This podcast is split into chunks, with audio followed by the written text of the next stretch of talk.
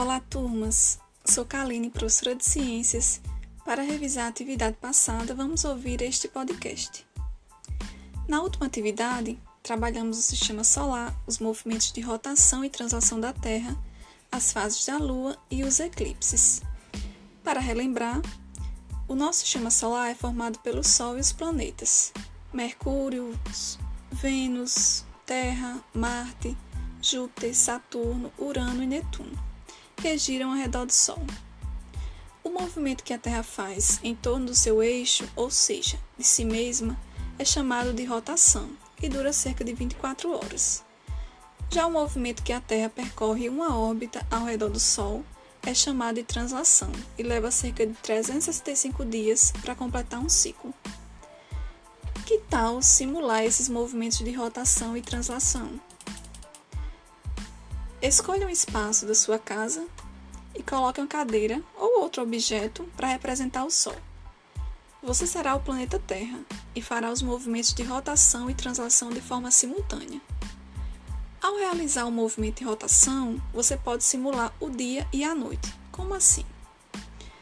No momento que você estiver de frente para o Sol, será dia na parte da frente do seu corpo, ou seja, que está representando uma parte do planeta, não é mesmo? E na parte de trás será a noite. E assim a Terra vai girando no decorrer do tempo. Quando você completar a volta ao redor do planeta, representará um movimento de translação, que na prática corresponde cerca de um ano, 365 dias. Você pode envolver a sua família nessa atividade e cada um pode representar um planeta.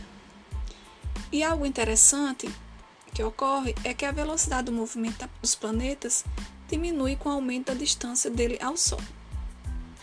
Com essa prática, deu para entender os movimentos da Terra? Outro assunto que estudamos foi as fases da Lua, que são lua nova, quarto crescente, lua cheia e quarto minguante. A Lua não tem luz própria. Ela reflete a luz do Sol e por isso podemos vê-la. E para finalizar, abordamos os eclipses, um eclipse acontece sempre que um corpo entra na sombra de outro. Assim, quando a Lua entra na sombra da Terra, ocorre o eclipse lunar. Quando a Terra é atingida pela sombra da Lua, acontece um eclipse solar. E então, deu para relembrar o assunto? Agora, acesse o link da atividade e bons estudos. Obrigada e até mais.